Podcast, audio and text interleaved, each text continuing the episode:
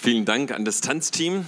Ist es nicht stark, dass wir hier den ganzen Sommer über Band und Tanz und alles hier haben? Komm, gebt ihnen nochmal einen kräftigen Applaus. Yes. Wow, so cool hier zu sein, die Gegenwart Gottes zu genießen. Und ich möchte euch heute das Wort Gottes weitergeben. Ihr könnt schon mal 1. Thessalonicher 5 aufschlagen.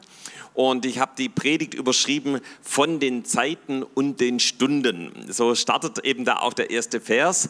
Und ihr Lieben, es gibt im Leben von einem Menschen verschiedene Zeitabschnitte und auch Zeitpunkte. Ja, also so Zeitabschnitte, Geburt, wir leben dann ein Weilchen, ja, und dann sterben wir vermutlich vielleicht auch nicht, ja, wenn Jesus wiederkommt. Ähm, dann haben wir eben unsere Kindheit, Teenagerzeit, Erwachsensein, ja, das sind eben spezielle Zeitabschnitte unseres Lebens und darin eben geht es zur Schule, Ausbildung, Studium, irgendwie Arbeiten und vielleicht auch noch Rente. Und äh, das sind so Dinge, die unser Leben bestimmen, die äh, wichtig sind. Und ähm, da gibt es auch spezielle Zeitpunkte, denn in diesen Zeitabschnitten, ja, so wenn wir Christ sind, dann war es wahrscheinlich einer deiner wichtigsten Zeitpunkte, ich kann es von mir sagen, die Bekehrung, ja, wo ich mich für Jesus entschieden habe, gesagt habe, ab jetzt möchte ich Jesus nachfolgen. Das war ja, wirklich ein einschneidendes Erlebnis, ja, äh, dann eben auch die Taufe, ja, sein Leben öffentlich für Jesus niederzulegen, mit Jesus aufzuerstehen. Oder auch, ich kann mich noch ganz genau erinnern an die Erfüllung mit dem Heiligen Geist. Wow, das war so ein starkes Erlebnis, wie der Heilige Geist gekommen ist, mich getauft hat. Oder auch berufen äh, wurde. Ja, genauso eben Gott hat eine Bestimmung für jeden einzelnen Menschen. Gott setzt sich in deine Berufung frei. Ja, dann gibt es noch andere Zeitpunkte. Ich kann mich auch noch an die Hochzeit gut erinnern, ja, oder die Geburt der Kinder. Äh, viele Dinge, die so familiär ablaufen. Oder äh, eben Abschlüsse, Schulabschluss, Ausbildungsabschluss, Studiumabschluss, was auch immer. Äh, und viele dieser Zeitpunkte, da bereiten wir uns auch richtig gut drauf vor. Ja, meistens geht man auf so eine Abi-Prüfung nicht einfach so rein, ja, oder ich kann mich noch erinnern, dass ich auch selbst noch in, im Beruf musste ich noch mal eine Prüfung ablegen und äh, die war nicht ganz so easy. Da habe ich mich echt intensiv darauf vorbereitet. Und, äh, und es ist so wichtig, dass wir eben diese Zeitabschnitte, diese Zeitpunkte, da hat Gott was vor. Ja. Und in ähnlicher Weise, wie es eben im persönlichen Leben solche Zeitabschnitte und Zeitpunkte gibt, gibt es eben das auch für Städte, für Länder und auch für die gesamte Erde. Ja.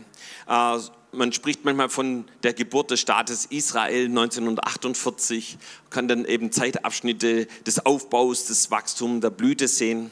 So, und äh, sogar für die gesamte Welt gibt es manchmal eben Zeitabschnitte, zum Beispiel Zeitabschnitte wirtschaftlicher Not oder die Weltkriege. Das hat die komplette Welt, die ganze Erde betroffen. Ähm, oder wir reden gerade von der Pandemie der Corona-Zeit, ja, das eben etwas dieser Virus, der die ganze Welt betrifft. Und das wird vermutlich auch in die Geschichtsbücher eingehen. Aber wo wir manchmal nicht so viel drüber sprechen, sind Zeitabschnitte und Zeitpunkte, die in der Bibel stehen. Und ich glaube, die sind sehr, sehr wichtig für uns. Und wir sollten diese ganz genau kennen und uns auch darauf einstellen, sonst kann das verheerende Auswirkungen auf unser Leben haben. Und wir wollen uns damit heute beschäftigen und auch in den nächsten Wochen, was für Zeitabschnitte, Zeitpunkte Gottes äh, wir in der Bibel entnehmen. Und da ist in 1. Thessalonicher 5 die Verse 1 bis 10 die Rede und das möchte ich jetzt mal vorlesen. Von den Zeiten und Stunden aber, liebe Brüder, ist es nicht nötig, euch zu schreiben, denn ihr, wisst, denn ihr selbst wisst genau, dass der Tag des Herrn kommen wird wie ein Dieb in der Nacht. Wenn sie sagen werden, es ist Friede und es hat keine Gefahr, dann wird sie das Verderben schnell überfallen wie die Wehen einer schwangeren Frau und sie werden nicht entfliehen. Ihr aber, liebe Brüder, seid nicht in der Finsternis, dass der Tag wie ein Dieb über euch komme. Denn ihr alle seid Kinder des Lichts und Kinder des Tages. Wir sind nicht von der Nacht noch von der Finsternis. So lasst uns nun nicht schlafen wie die, wie die anderen, sondern lasst uns wachen und nüchtern sein. Denn die schlafen, die schlafen des Nachts und die betrunken sind, äh, sind des Nachts betrunken. Wir aber, die wir Kinder des Tages sind, wollen nüchtern sein, angetan mit dem Panzer des Glaubens und der Liebe und dem, mit dem Helm der Hoffnung auf das Heil. Denn Gott hat uns nicht bestimmt zum Zorn, sondern dazu, das Heil zu erlangen durch unseren Herrn Jesus Christus, der für uns gestorben ist, damit wir, ob wir wachen oder schlafen, wir zugleich mit ihm leben. Ja, Okay, also am Anfang ist die Rede von Zeit und Stunde, ja. Also wir lesen es eben von den Zeiten und Stunden, aber liebe Brüder, ist es nicht nötig, euch zu schreiben. Was, was ist damit gemeint? So die, das, was hier mit Zeit beschrieben ist, das ist im Griechischen Chronos, das ist also ein Zeitraum, der da beschrieben ist. Und Stunde, das ist Kairos, ja, so ein Kairos-Moment, ja, ein Zeitpunkt, wo Gott etwas vorhat. Und wenn wir jetzt nach Epheser 2, Vers 7 schauen, da ist eben sogar die Rede von kommenden Zeiten, die oft in diesem Zusammenhang genauso äh, stehen. Und es ist Imperichomai, der plötzlich oder überfallartig hereinbrechende Zeit, was auf uns zukommt. Ja? Und ich glaube, von diesem Imperichomai können wir auf jeden Fall von dieser jetzigen Zeit sprechen. So Covid-19 kam plötzlich überfallartig auf die ganze Welt. Äh, und wir sind also in einer interessanten Zeit und die Pandemie, die hat natürlich auch entsprechende Begleiterscheinungen, eben nicht einfach nur, dass sich Leute infizieren, sondern dass eben ganz schön viel in unserer Welt abgeht an Unruhen, an Demonstrationen, an Gewalt, an Ausschreitungen, eben bis jetzt eben aktuell auch in Weißrussland wo äh, gerade der Stuhl des letzten Diktators Europas anfängt zu wackeln. Aber was äh, hat das eben, wie können wir das geistlich einordnen in unserer Zeit?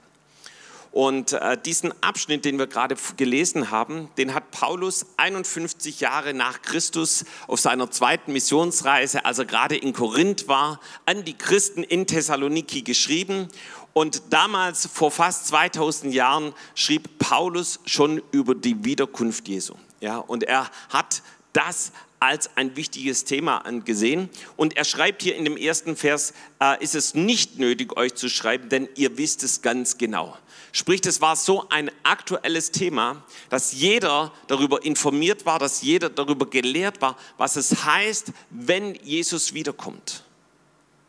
Und ähm, was will Paulus damit sagen? Er, er, will sagen eben, hey Leute, es kommt nicht darauf an, dass ihr euch jetzt überlegt, wann genau wird es sein.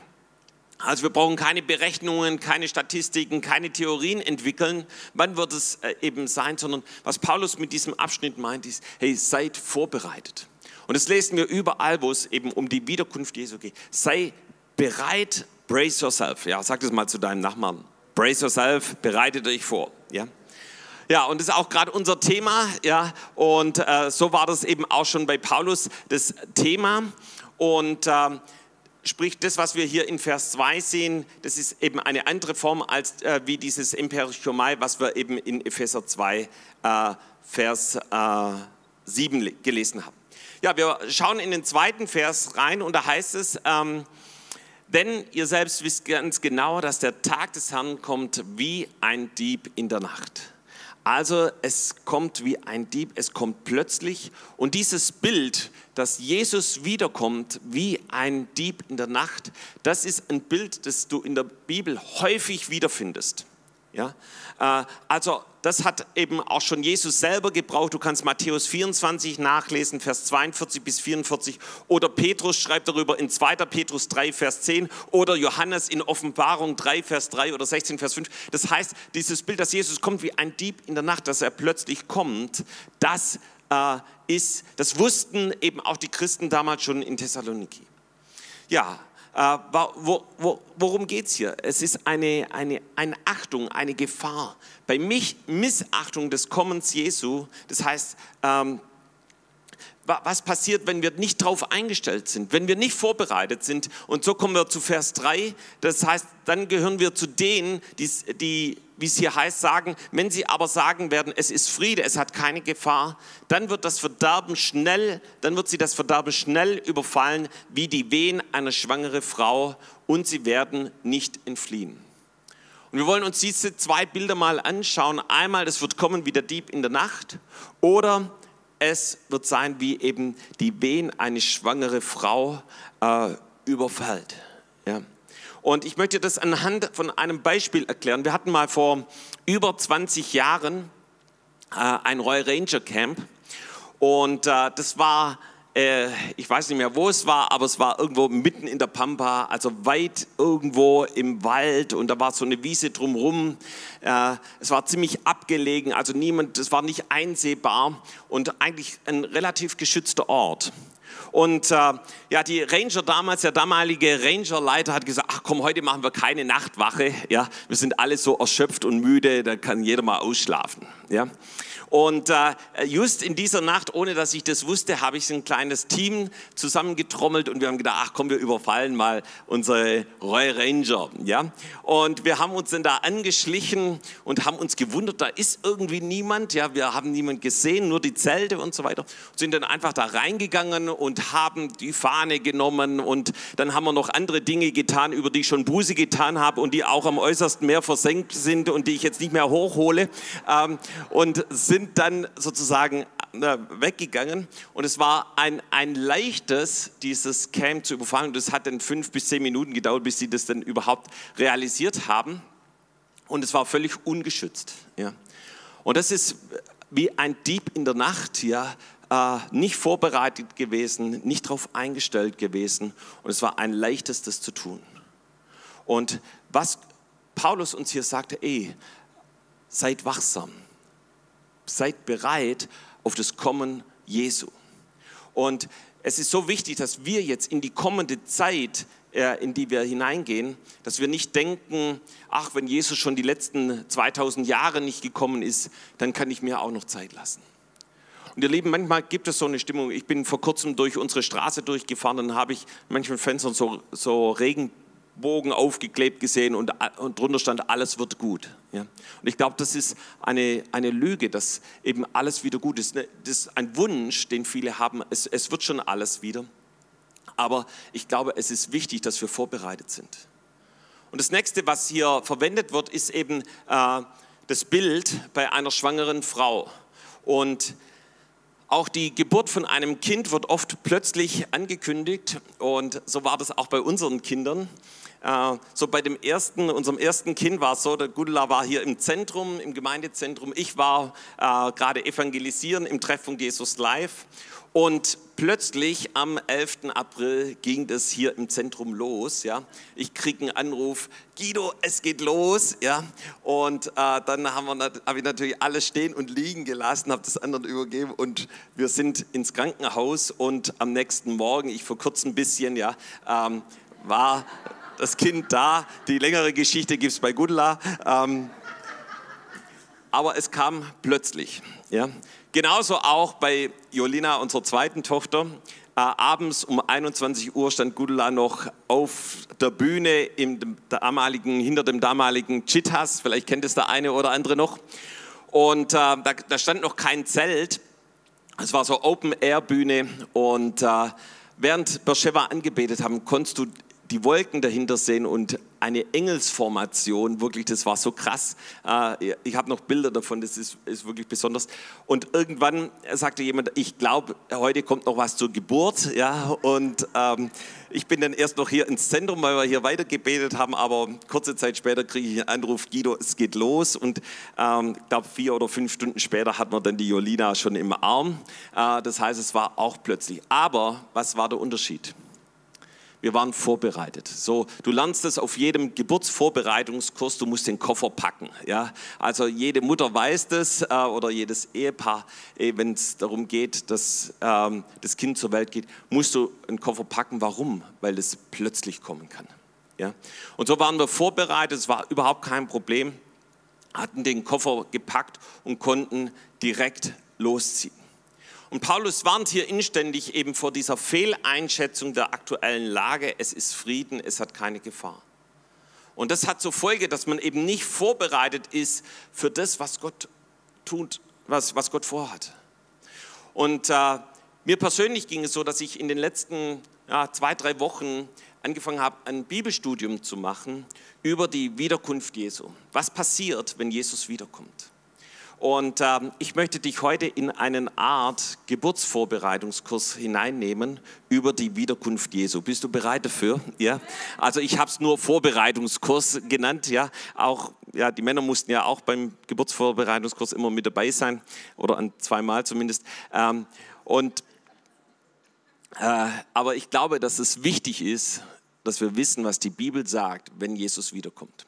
Und ich habe das ein bisschen anders, äh, werde ein bisschen anders drüber lernen, als man es sonst so macht. Ja, meistens nimmt man Matthäus 24 und da kannst du all die Anzeichen studieren, was passiert eben bevor Jesus wiederkommt, dass auf der ganzen Welt das Evangelium verkündigt wird und so weiter. Äh, das kannst du mal selber studieren. Wir wollen aber mal in ein paar andere Verse reinschauen, aber ich starte doch mit einem Vers aus Matthäus 24, ja und zwar über den Zeitpunkt. Und der Zeitpunkt ist unbekannt. So lesen wir das dort im Vers 36. Doch wann jener Tag und jene Stunde sein werden, weiß niemand, auch nicht die Engel im Himmel, nicht einmal der Sohn, nur der Vater weiß es. So, wenn du jetzt eine gute Vaterbeziehung zum himmlischen Vater hast, dann kannst du ihn ja mal fragen. Vielleicht verrät er es dir, aber ich weiß nicht. Aber äh, ja, Zeit und Stunde weiß der himmlische Vater. Äh, ansonsten nicht. Manche sagen ja auch, ja, Monat und Jahr kann man denn vielleicht irgendwie rausfinden. Keine Ahnung. Ähm, kannst du probieren. Aber äh, der Zeitpunkt äh, wird nicht genau bestimmbar sein. Dann, äh, aber wenn wir die anderen Anzeichen sehen, dann sehen wir schon, dass, dass es jetzt sehr wahrscheinlich ist, dass Jesus bald wiederkommt. So, sein zweites Kommen wurde mehrfach von unterschiedlichen Leuten vorhergesagt. Und das hat mich auch erstaunt, dass zum Beispiel Daniel schon davon geschrieben hat, ja, es kam einer mit den Wolken des Himmels wie eines Menschen Sohn, ja. Und da hat Daniel nicht nur eben die Vision gehabt, dass Jesus mal irgendwie in Bethlehem geboren wird, ja, sondern er hat gesehen, wie Jesus von den Wolken kommt. Und das ist ein eindeutiger Vers über das zweite Kommen Jesu. Oder Henoch, in Judas 1, Vers 14 lesen wir, dass er geweissagt hat, Henoch, äh, eben der siebte von Adam an. Ja, das heißt, er war der siebte Nachfahre von Adam. Also du liest von Henoch, wenn du mal weiter von ihm lesen möchtest, unter, in Genesis, also in 1. Mose, äh, kannst du von ihm nachlesen. Und, aber Judas schreibt hier von ihm, siehe, der Herr kommt mit seinen vielen tausend Heiligen. Das heißt schon, der, der, der siebte Mann hier auf der Erde hat eine Vision gehabt von dem zweiten Kommen Jesu. So, Jesus selbst hat davon gesprochen in Matthäus 25, Vers 31, wenn aber der Menschensohn kommen wird in seine Herrlichkeit und alle Engel mit ihm. Und da siehst du auch schon, dass er nicht einfach nur so kommen wird. Es wird komplett anders sein wie sein erstes Kommen, ja, in Herrlichkeit mit Engeln wird er kommen. Und Jesus selber hat davon gesprochen. Du kannst auch in Johannes 14, Vers 3 nachlesen. Auch die Apostel sprachen darüber. Ja? Apostelgeschichte 3, Vers 20. Er den sende, der euch zuvor zum Christus bestimmt ist, Jesus. Ja? Also ganz klares Reden über die Wiederkunft Jesu. Genauso auch in 1 Timotheus 6, Vers 14 bis zur Erscheinung unseres Herrn Jesus Christus. Auch die Engel, als Jesus gerade in den Himmel gebeamt wurde, äh, sprachen darüber, dieser Jesus, der von euch weg gen Himmel aufgenommen wurde, wird so wiederkommen, wie ihr ihn habt gen Himmel fahren sehen. Ja, das heißt, Jesus wird aus dem Himmel hier auf diese Erde kommen. So, was ist dabei zu beachten? Auf was müssen wir achten? Was ist für uns wichtig? Ja. Zuerst mal sollten wir uns dessen sicher sein, so schreibt es Hiob in Kapitel 19, 25 und 26, aber ihr wisst, dass mein Erlöser lebt, so werde ich doch Gott sehen. Das heißt, er hat schon davon gesprochen, Gott zu sehen, wenn er wiederkommt. So, wir sollten äh, die Wiederkunft Jesu lieben. Ja? 2. Timotheus 4, Vers 8, die seine Erscheinung lieb haben. Da geht es darum, dass wir das Kommen Jesu lieben, dass wir äh, uns freuen, dass der Bräutigam kommt, dass wir als Braut ihn empfangen. Und, äh, und ich glaube, das ist ganz, ganz wichtig, wir sollten eine Erwartung haben und auch mit dieser Erwartung in die nächsten Monate hineingehen, dass Jesus wiederkommt. Und da siehst du, an vielen Stellen wird es beschrieben, Philippa 3, Vers 20, wie auch erwarten den Heiland, den Herrn Jesus Christus oder eben auch in Titus 2, Vers 13 und warten auf die selige Hoffnung und Erscheinung der Herrlichkeit des großen Gottes, unseres Heilands Jesus Christus. Ja, das heißt, ein, ein beständiges Warten. Äh, das war ein aktives Warten der ersten Christen, ein Erwarten, dass er wiederkommt. Ähm, in Korinther 1, Vers 7, wartet nur auf die Offenbarung unseres Herrn Jesus Christus oder Thessalonicher 1, Vers 10, zu warten auf seinen Sohn vom Himmel oder 2. Petrus 3, Vers 12, die ihr das, äh, das Kommen des Tages Gottes erwartet. Ja, das, das ist ein aktives Erwarten, dass Jesus wiederkommt.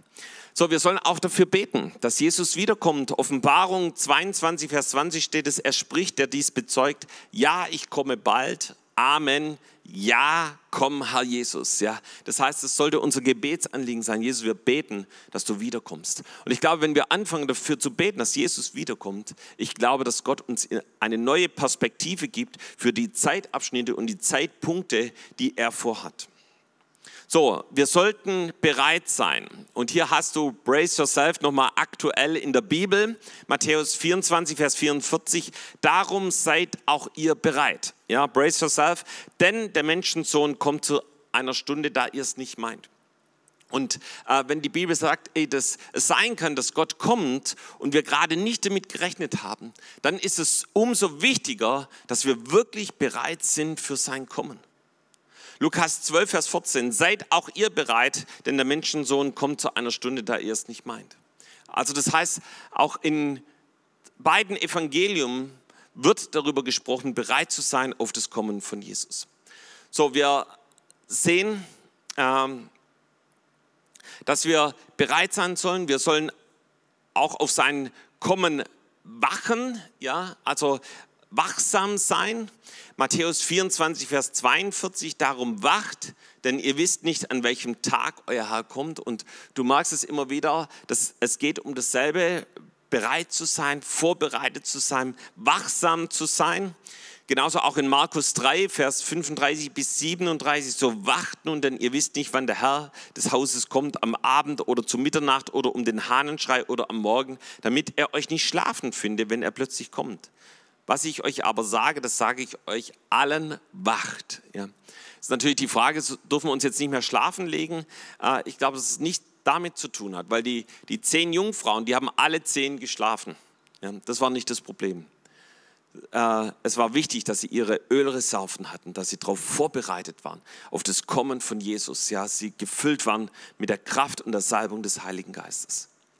Lukas 21, Vers 36. So seid alle Zeit wach und betet, dass ihr stark werdet, zu entfliehen, dessen allen, was geschehen soll, und zu stehen vor dem Menschensohn. Und ich füge hinzu, wenn Jesus wiederkommt. So, wir sollen geduldig sein. Äh, Jakobus spricht darüber im Kapitel 5, Vers 7 bis 8. So seid nun geduldig, liebe Brüder, bis zum Kommen des Herrn. Ja, und eben wenn du denkst, und ich glaube, das ist die, die die große Gefahr, dass man sagt, okay, Jesus kam jetzt schon 2000 Jahre nicht, ja, also da fordert er unsere Geduld, ja, auch für die nächsten Wochen, Monate, vielleicht sogar Jahre, ich weiß es nicht, ja, äh, aber wir sollen geduldig sein bis zum Kommen des Herrn. Siehe, der Bauer wartet auf die kostbare Frucht der Erde und ist dabei geduldig, bis er sie empfange, den Frühregen und Spätregen. So seid auch ihr geduldig, stärkt eure Herzen, denn das Kommen des Herrn ist nahe. Und du siehst, äh, die ersten Christen haben damit gelebt, dass sie erwartet haben, dass Jesus bald wiederkommt. Ja, jetzt gibt es eben auch Menschen, die Jesus nicht kennen. Wie werden die damit umgehen? Wie gehen Menschen, die Jesus nicht kennen, damit um? Äh, viele werden darüber spotten. Da haben wir letzte Woche von Jobs eine sehr starke und besondere Predigt gehört.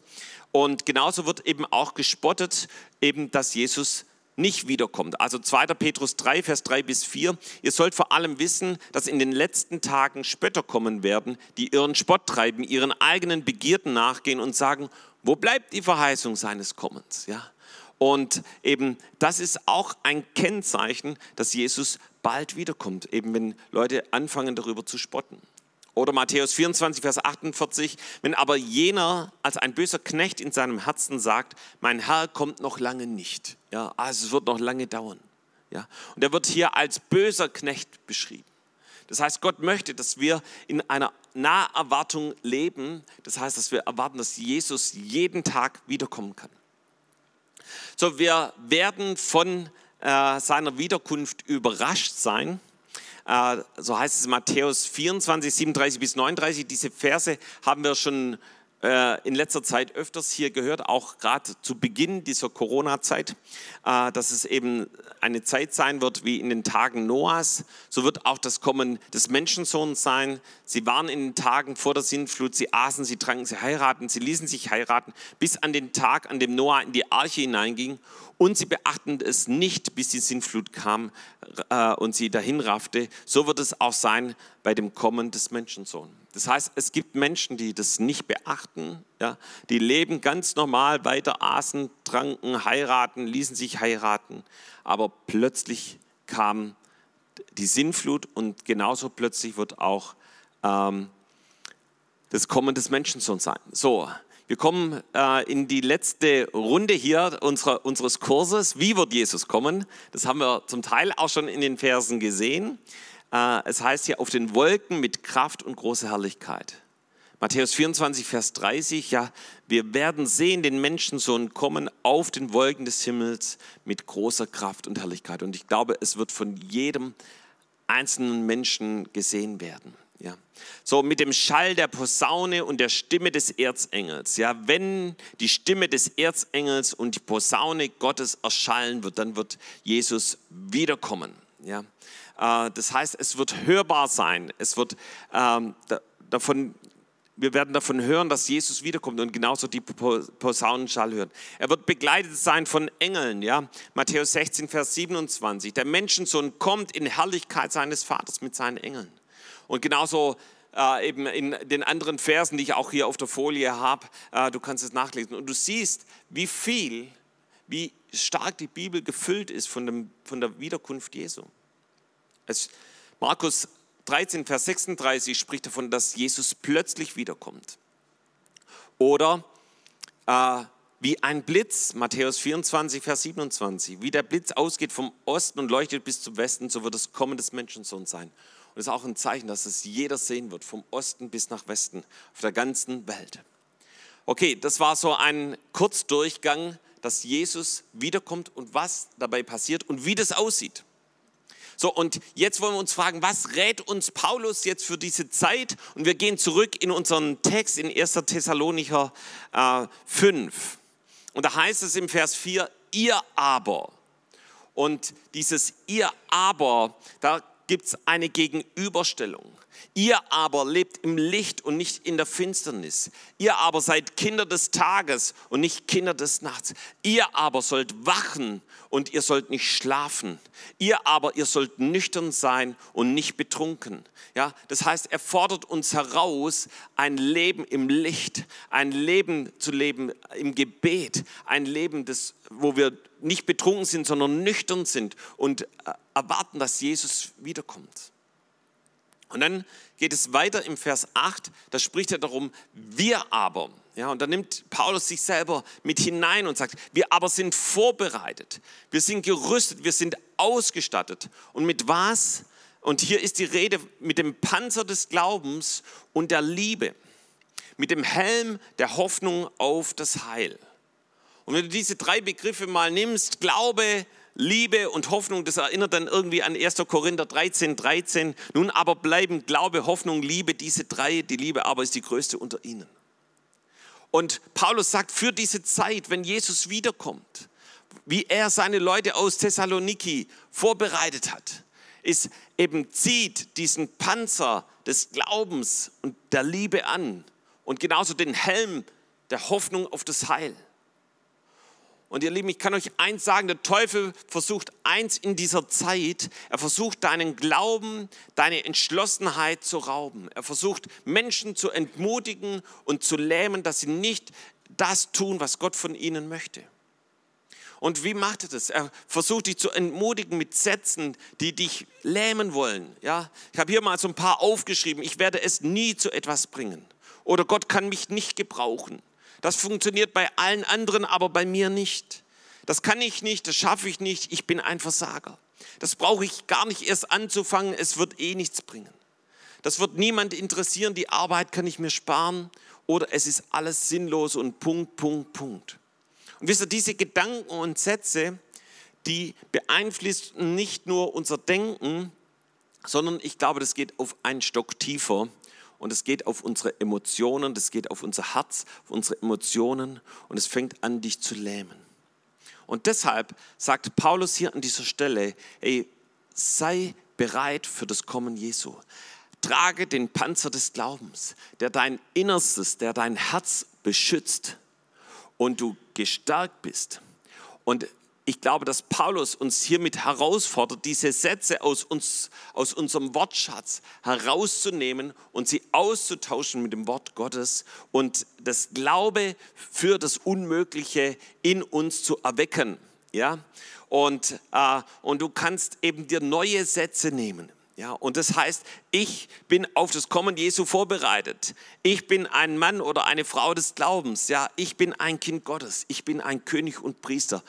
Und durch und mit Jesus sind mir alle Dinge möglich. Ich habe alle Zeit den Sieg in Jesus Christus. Ich bin gesegnet mit allen Segen der Himmelswelt. Und so gibt es noch viel, viel mehr Verheißungen, die Gott für uns hat. Und ich möchte dich ermutigen, dass du in dieser nächsten Zeit und ich glaube, dass manchmal der Teufel kommt und entmutigen will und dass du diese, diese Sätze in deinen Gedanken, in deinen Emotionen nicht mehr zulässt, sondern dass du sie sofort austauschst, dass du sie identifizierst und ans Kreuz bringst und sagst so, damit habe ich nichts mehr zu tun, sondern ich vertraue auf das Wort Gottes. Ich trage den Panzer des Glaubens, von dem Paulus hier schreibt. Und das Zweite ist, dass wir angetan sind mit Liebe. Und die Liebe Jesu, ihr Lieben, die ist bedingungslos und radikal. So radikal, dass Jesus für uns am Kreuz gestorben ist. Und er ist dabei für dich und für mich gestorben. Er hat es für dich und für mich getan. Und er möchte, dass wir in gleicher Weise lieben. Nicht eine Liebe, die alles befürwortet und zu allem Ja und Amen sagt. Nein, eine Liebe, die hingeht und Menschen vor der Hölle bewahrt. Eine Liebe, die auf sein Kommen hinweist und Menschen darauf vorbereitet. Eine Liebe, die hingeht und Menschen warnt und ihnen von der Liebe Gottes erzählt. Und ich glaube, dass es so wichtig ist. Ich glaube, dass es so wichtig ist, jetzt in dieser Zeit zu leben und das heißt hinzugehen und das Wort Gottes weiterzugeben, das Evangelium weiterzugeben. So, die Sabine hat gestern Abend da einen super Bible Talk dazu gemacht. Kann ich euch empfehlen, mal nachzuhören aber Gott möchte dich genauso gebrauchen. So, wir hatten letzte Woche einen sehr, sehr starken evangelistischen Einsatz auf dem Holzmarkt. Und wir haben einfach das, was wir hier so sonntags erleben, mit Tanz und mit Anbetung, Zeugnis und Wort Gottes direkt auf den Holzmarkt gebracht, haben ein Kreuz in ähnlicher Größe auf dem Holzmarkt aufgestellt. Da war einfach die Gegenwart Gottes. Da waren Leute, die waren so berührt, die blieben die ganze Stunde da. Da war eine Frau aus einer anderen Gemeinde, schon als ich dort auf dem Weg war, kommt ihr heute nicht hierher? Ja, die haben das noch mit der, mit der Verschiebung, dass wir eine Stunde später dran sind, noch nicht mitgekriegt. Ja. Und sie, ja, ah, dann komme ich um 17 Uhr nochmal. Ja. Und so war sie auch die ganze Zeit dabei. Und viele wurden berührt, wir konnten für Menschen beten. So, wir sind dann am Freitagabend nochmal rausgegangen. Die einen haben wow, powerful gebetet auf dem Berg oben und ich bin mit einem Team rausgegangen und wir sind zu zweit auf Menschen zu. Und dann saßen da zwei Teenager, ich war mit Martin unterwegs und wir gingen auf sie zu und sie haben uns dann ganz stolz erzählt, dass sie mindestens fünf Jahre Ministranten waren in der katholischen Kirche. Ja. Und ich dachte, Halleluja. Und, ähm, und ich habe ihnen dann mein Zeugnis erzählt, dass man Jesus erleben kann und wie das war. Und während ich mein Zeugnis erzählt habe, sind immer mehr Teenager dazugekommen. Ja. Und ich war dann so gerade fertig mit meinem Zeugnis erzählen, dann äh, kommt einer zu mir her und sagt, Guido, komm mal mit zur Seite. Und äh, dann hat Martin da weitergemacht und den Teenies von Jesus erzählt. Er erzählte mir, weißt du was, ich glaube wirklich an Jesus. Aber ihr ist mein Freund und äh, sein Vater ist äh, vor einiger Zeit gestorben und seitdem glaubt er nicht mehr an Gott. Und es ist wie eine Welt zusammengebrochen. Ich habe gesagt, ich kann ihn mal herholen und wir haben ihn hergerufen und er kam. Und ich dachte, er erzählt mir das, aber er hat da irgendwie noch zurückgehalten. dann erzählte ich mein Zeugnis, wo wir unser erstes Kind verloren haben. Und äh, erzählte ihm, wie Gott uns getröstet hat, uns aufgefangen hat. Und ich habe richtig gesehen, wie in seinen Augen, wie ihn das berührt hat. Er hat es dann zwar abgetan, ach nee, das ist nichts für mich. Aber ich habe dann weiter gefragt, du, darf ich für dich beten? Und wie ein Wunder hat er gesagt, ja, du darfst für mich beten. Und so stand ich da und habe für diesen Teenager gebetet. Und äh, es war richtig zu sehen, wie die Liebe Gottes ihn berührt hat. Und sie haben sich hinterher so bedankt, ich habe sie natürlich auch eingeladen, haben sich so bedankt, äh, das Wort Gottes zu hören. Dann kam ein anderer junger Mann, auch ein Teenager noch, ja, aber schon ein bisschen größer wie ich. Äh, der war früher hier bei uns im Kinderdienst und hat, hat mich gleich mit Namen angesprochen und so. Und habe ich gesagt, hey, willst du nicht wieder kommen? Und habe für ihn gebetet. Ja. Und er hat das Gebet gerne angenommen. Weißt du, das ist, dass wir die Liebe Gottes auf die Straße bringen. Und das ist eine radikale Liebe, ja, die äh, nicht Halt macht vom Menschen, sondern die hingeht und die Liebe Gottes erzählt. Ja, und das, das Letzte, das heißt, dass wir angetan sind mit der Hoffnung, mit diesem Helm der Hoffnung. Und was Gott damit sagt, ist, ey, er möchte dir eine Ewigkeitsperspektive hineingeben, ja, dass du ein Leben mit Ewigkeitsperspektive hast. Die Hoffnung auf das Heil. Das heißt, für immer gerettet und erlöst zu sein. Eine Gewissheit des ewigen Lebens, ein Kind Gottes zu sein. Und frag dich selber mal, hast du diese Gewissheit? Weißt du, dass du gerettet bist? Weißt du, dass dein Name im Buch des Lebens geschrieben steht? Und auch ein Leben in der beständigen Erwartung, äh, dass Jesus jederzeit wiederkommt und dafür bereit zu sein. Und ich glaube, dass eben für diese Monate, September, Oktober, November und auch darüber hinaus, es so wichtig ist, dass wir vorbereitet sind und auch so leben, dass Jesus jeden Tag wiederkommt. Und ich weiß nicht, wie es dir geht, aber ich freue mich auf diesen Tag. Ich bin voller Erwartung und ich glaube, das wird ein herrlicher Tag werden. Amen.